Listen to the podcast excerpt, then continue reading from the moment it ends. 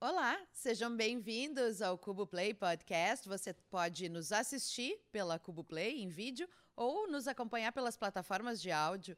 Independente de onde você estiver consumindo esse conteúdo, seja muito bem-vindo. É sempre muito legal saber que tem gente nos acompanhando e curtindo esse material que a gente produz aqui.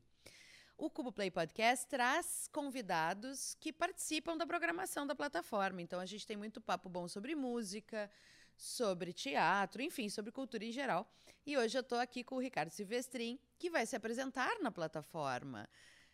Muito bem-vindo! Tudo bom? Ricardo, conta um pouquinho pra gente sobre como vai ser. Eu estou olhando aqui a data, pegando a minha cola. Na próxima quinta, 11 de novembro, às 9 da noite, a gente tem essa performance que vai ser transmitida. Uh, tu lançaste um disco em 2019, né? Uhum. Que eu adorei o nome, o Silverstream. Silverstream. Mas tem coisas novas também, né? Então, o que que qual o conceito desse show e o que que quem está nos acompanhando aqui vai conferir quando assistir? Então, tudo bom? É, então, esse Ricardo Silvestrini Banda tem, são as minhas composições, meu repertório, né, que é, letra e música, compos, composições minhas. É, a sonoridade vai do rock ao, ao, ao soul music, um pouco de um pouco de MPB também, assim, um pouco dois sambas que tem, né? E é, é, o repertório do álbum Silverstream, que pode ser ouvido nas plataformas digitais aí, todos aí, tem, tá ali o álbum. E também tem uh, uh, algumas músicas que não estão ali, uh, entre Santa Maria Botucatu e My Love, que são os dois sambas que não estão no disco. Também tem uma parceria com o Clayton Ramil, que vai ser a primeira audição dessa música, chamada Prazo. E além das minhas composições, tem parceria minha com, com o Fernando Corona, com o Silvio Marques e com o Léo Ferlaut, que também vai, ah, o Léo Ferlaut vai participar e a gente vai cantar uma juntos.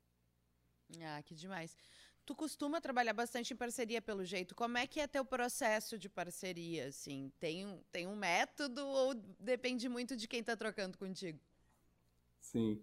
É, então, eu tenho uma, uma tenho umas composições minhas, né, daí que eu faço ou no violão ou componho cantando, e tem diferentes parcerias. Nos Poetês, que é a minha, a minha outra uhum. banda, né, nos Poetês a gente compõe juntos, letra e música, a gente compõe primeiro música, depois a letra, juntos, melodia, né, até ficar pronto.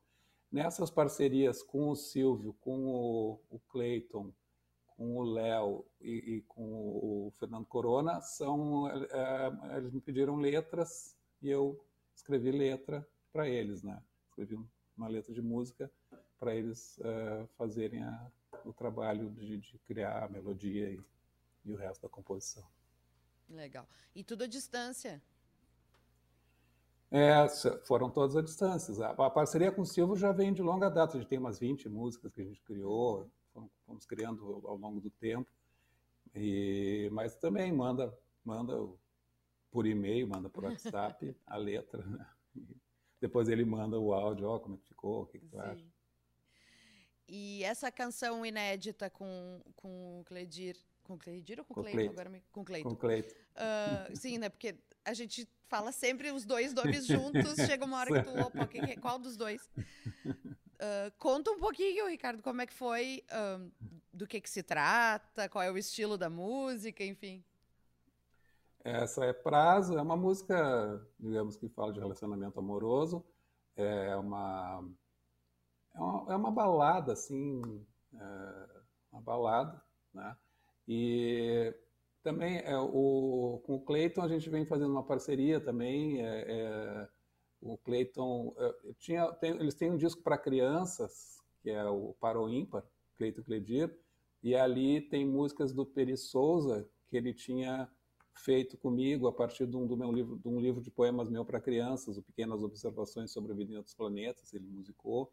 E aí eles gravaram o Planeta Poft nesse disco deles, está no espetáculo com o Tol e tal. E aí foi ficando uma amizade com eles. E aí o Clayton é, musicou alguns poemas também. Daí eu disse, ah, não, vou te mandar letras, porque Música poema. Normalmente o poema foi escrito para ser lido, assim, pode ficar bom, pode não ficar, mas tanto faz. Eu prefiro criar uma letra, né? Do, do, deixar os poemas nos livros e criar uma letra, porque uma letra já foi criada com uma estrutura para ser cantada, né? Claro. Diferente do poema que foi escrito, criado para ser lido, né? Daí eu mandei para ele algumas letras e tal, a gente já fez umas, umas três, e aí prazo é que eu vou cantar. Legal. Não, não foi gravada ainda, oficialmente. Ainda não foi gravada. Então, primeira, primeira, vez, estreia. É a estreia, ter a primeira no show, a primeira audição. E está muito bonito o arranjo, que, né, com a banda que me acompanha, né, César Aldi na bateria, o Ângelo Primon na guitarra, o Everson Vargas no baixo e o João Maldonado no piano. Né? E essa música a gente fez o arranjo com a banda, né? E ficou super bonito. O Ângelo está praticamente morando aqui. Daqui a pouco eu vou abrir a geladeira para pegar uma garrafa de água e ele vai sair de dentro, porque ele está fazendo um monte de participações. É, Isso é muito Ângelo... legal. Essa coisa de ver os músicos circulando, assim, é, para mim é uma alegria, assim. Eu acho que para todo mundo aqui, a gente vê as pessoas né, vindo e trocando e construindo coisas e ah, hoje eu vou tocar, né? Ah, hoje eu vou tocar com o Ricardo, amanhã eu vou tocar com o Oli. Então essa ah, é muito bacana assim.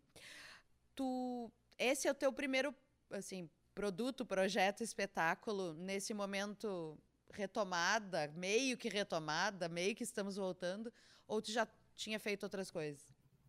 É, a, da, da, com a banda, com, eu tinha um show Ricardo Silvestrini em banda, que eu tinha feito vários shows, né, antes da pandemia, né, e aí com a pandemia parou mesmo, e vai ser a primeira vez, inclusive, para todos os músicos ensaiar em estúdio, é uma coisa que eles não tinham feito desde que começou a, a pandemia, né, então a gente foi para o estúdio lá, ensaiamos, né, e todo mundo lá, aquele ambiente so, so, soando tudo, a bateria soando, né? Porque uma coisa é ensaiar, a gente fez alguns ensaios na minha casa, outros na casa do Maldonado, mas daí o baterista está ali, né?